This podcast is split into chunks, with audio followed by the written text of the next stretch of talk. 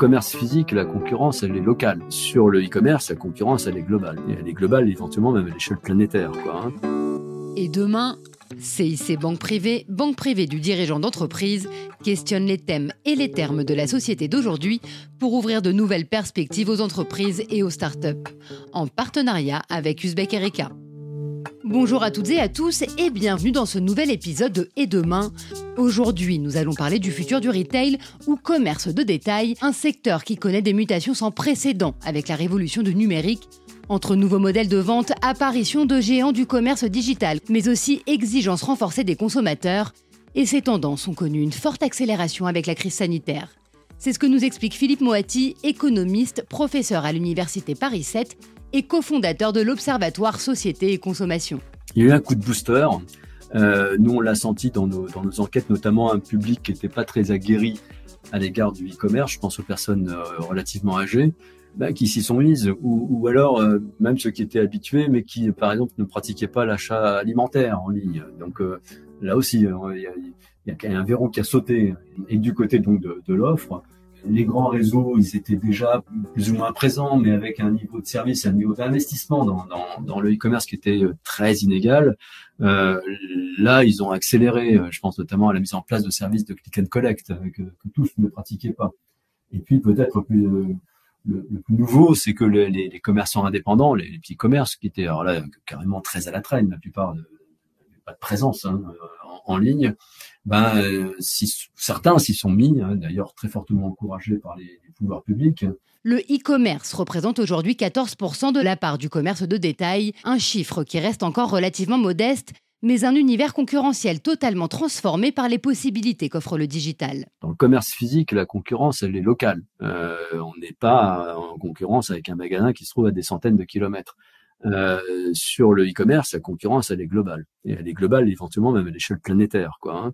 Donc ça rend les marchés beaucoup plus concurrentiels parce que euh, ben, on a en quelques clics, hein, on peut avoir une visibilité euh, de, de l'offre quasiment instantanée. Ce qui a conduit d'ailleurs des, des, des, distributeurs à être en grande difficulté, notamment les distributeurs qui étaient vraiment dans le rôle de distributeurs, c'est-à-dire dans la filière classique, hein, qui faisait intermédiaire entre des, industriels, des marques euh, et des consommateurs. Parce que là, quand on vend les mêmes produits que le concurrent, c'est le cas notamment dans le secteur du jouet, hein, où les marques sont très présentes, euh, bah, c'est une catastrophe. Donc ça a été, ça a été très très dur, ça a accéléré le déclin des, euh, des, des, secteurs du commerce, qui était encore dans cette logique euh, très très très traditionnelle euh, dans un enchaînement fournisseur, distributeur, consommateur. Donc cette architecture de marché qui, avait, qui était dominante, hein, qui s'est imposée durant les Trente Glorieuses, a été mise à mal par l'intensification de la concurrence par les prix, grâce à cette à cette visibilité de, de, l'offre hors des contraintes géographiques qu'amène le e-commerce.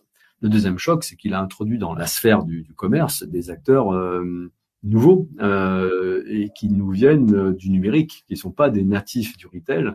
Ce sont des acteurs qui nous viennent de l'extérieur, donc qui, qui, étaient vierges en matière de, commerce et qui du coup abordent la manière de vendre euh, aux consommateurs qui, sur des bases totalement différentes. Ils ont inventé de nouveaux business models certains d'une redoutable efficacité, comme les, marketplaces, les, les, places de marché, et en, en, amenant derrière ça des compétences euh, très différentes de celles des distributeurs, des compétences numériques de top niveau évidemment. Et donc là, ça chamboule le jeu, ça chamboule le jeu, ça, modifie complètement la, manière de, faire du commerce. Et, et, les distributeurs qui étaient un peu entre eux, hein, donc euh, ils se battaient, hein, mais avec à peu près les mêmes armes. Euh, là, ils font face à des acteurs d'un autre type, hein, et pour certains d'entre eux qui sont des géants mondiaux, qui ont une surface financière sans commune mesure avec la leur. Un consommateur qui peut désormais accéder aux produits les moins chers, mais aussi vérifier leur provenance, leur performance, leur niveau de durabilité et exiger une livraison quasi instantanée. Un véritable casse-tête pour certains acteurs traditionnels du retail qui doivent revoir toute leur chaîne de production, de l'approvisionnement à la distribution. C'est ce que nous explique Bruno Coste, CEO d'Adameo, une société de conseil qui accompagne les entreprises dans la transformation de leur supply chain. Ça a poussé, je, dirais, pas mal de retailers à, se, accélérer euh, leur process de transformation, à accélérer leur digitalisation, euh, à travailler véritablement en mode à marche forcée, à la fois sur, le, sur l'amont, sur toute la partie pro, euh, mais comment je vais peut-être retravailler mes prévisions, devant pour, pour mieux acheter, euh, pour mieux produire, euh, pour mieux prévoir. Le fait qu'on est obligé de mixer les transports, Donc la combinaison du maritime, de l'aérien, du ferroviaire, du routier, etc. Donc, donc tout ça est important, avec une traçabilité qui est de plus en plus importante. C'est-à-dire que il y, a, il y a 20 ans, on parlait de traçabilité pour savoir un petit peu dans le fret maritime à quelle heure allaient arriver les, les navires dans les ports. Aujourd'hui, on a besoin de, savoir précisément à la minute euh, à quel moment euh, mon, euh, mon transporteur va arriver pour, pour, pour, me livrer la paire de chaussures que j'ai acheté il y a une heure. Quoi. Donc une fois qu'on a vu la pro, qu'on a vu le transport, ben, il y a la partie stockage. Donc là, vous avez très simplement entendu parler des, euh, des drives urbains, des dark stores. Et donc là, c'est pareil. Donc ce sont de nouveaux éléments qui sont qui sont nés euh, et qui sont liés à cette euh, effervescence autour de cette de cette consommation euh, à très très court terme. Enfin, en termes, de délai de livraison, voilà. Et donc, ça veut dire qu'aujourd'hui, on est obligé de trouver des mètres carrés dans les centres-villes.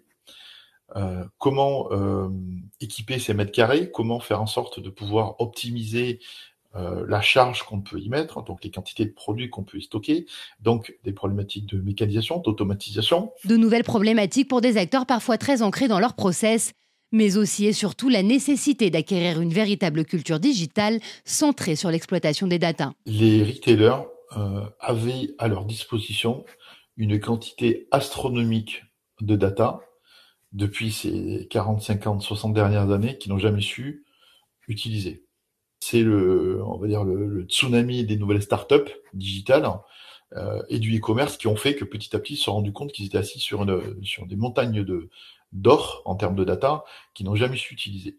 Donc, ce qu'il faut se dire également, c'est qu'aujourd'hui, il y a quasiment une marque sur deux qui n'a pas encore digitalisé son système d'information. Donc ça aussi, donc ça veut dire qu'à un moment donné, il y a une prise de conscience à avoir, c'est que plutôt que de travailler à la mano ou de faire en sorte que les, différents départements, mon, département euh, stock, mon département sortie de caisse, mon département commerce, mon département finance, n'ont pas nécessairement les mêmes outils, et, euh, et aujourd'hui ont du mal à échanger de la data, enfin au XXIe siècle, c'est quand même assez, euh, assez dur à entendre. Et pourtant, c'est vrai. Donc, c'est-à-dire qu'aujourd'hui, il y a, il y a quand même un certain nombre de sujets à traiter au sein des, des sociétés qui est juste colossal. Et, et, ça, couplé au fait que, euh, en fait, l'informatique, c'est un mal nécessaire. Donc, on investit euh, au dernier moment quand on peut investir. Quoi. Si des marques aujourd'hui n'investissent pas dans cette data, n'essaient pas de la transformer, n'essaient pas de l'enrichir, n'essaient pas de la connecter avec d'autres data venant d'autres euh, d'autres sources ou d'autres partenaires de leur écosystème, bah, ne seront pas capables de passer euh, à l'étape d'après. Aujourd'hui, enfin, il y a des euh, magasins qui sont totalement autonomes.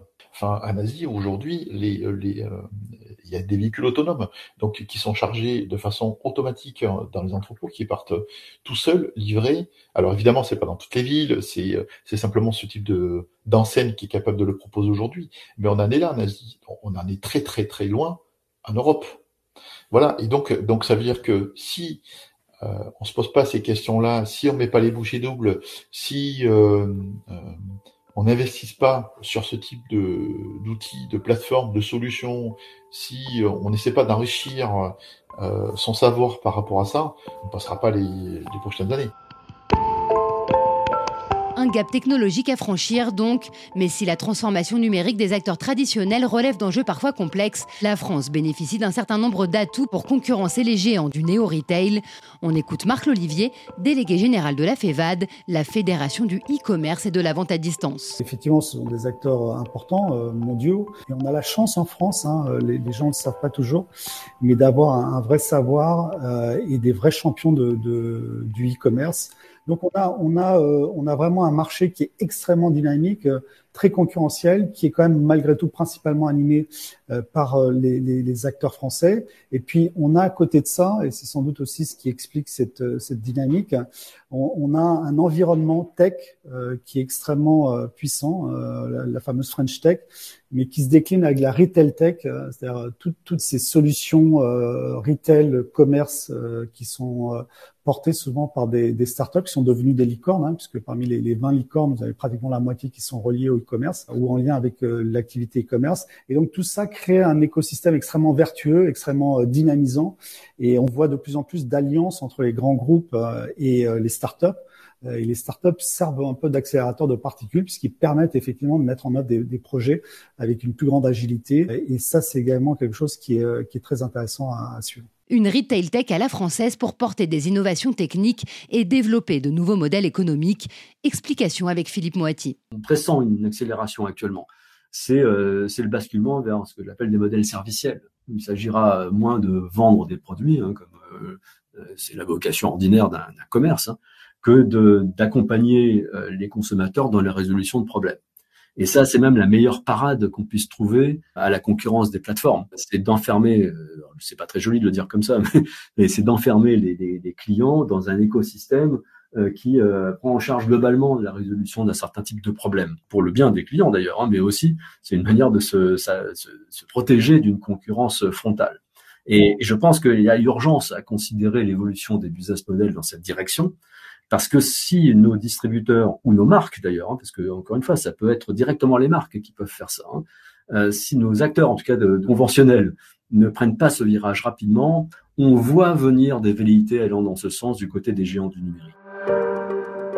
Pour faire face aux géants du néo-retail, les acteurs du retail doivent donc être capables de se transformer à la fois sur le plan de la technique, de l'organisation et de la culture, tout en s'appuyant sur la puissance et la solidité du marché européen avec Marc Lolivier. On a un marché français qui aujourd'hui est de 42 millions et, on a euh, là nos pieds euh, un marché de 500 millions de consommateurs et c'est sans doute ça euh, la clé de l'avenir, c'est de permettre effectivement aux entreprises européennes et donc aux entreprises françaises qui elles ont, par ailleurs un savoir-faire particulier, bah, de leur ouvrir véritablement ce marché pour que ça devienne un vrai marché intérieur qui leur permettront ensuite effectivement de rivaliser avec leurs concurrents américains, asiatiques, parce que la capacité de financement, elle dépend aussi de la taille de votre marché. Donc plus vous avez un marché, l'Europe existe aujourd'hui, Hein, aujourd'hui, hein, mais c'est vrai que euh, il y a encore des différences de réglementation, des différences de fiscalité qui rendent quand même le, la projection au niveau européen euh, compliquée.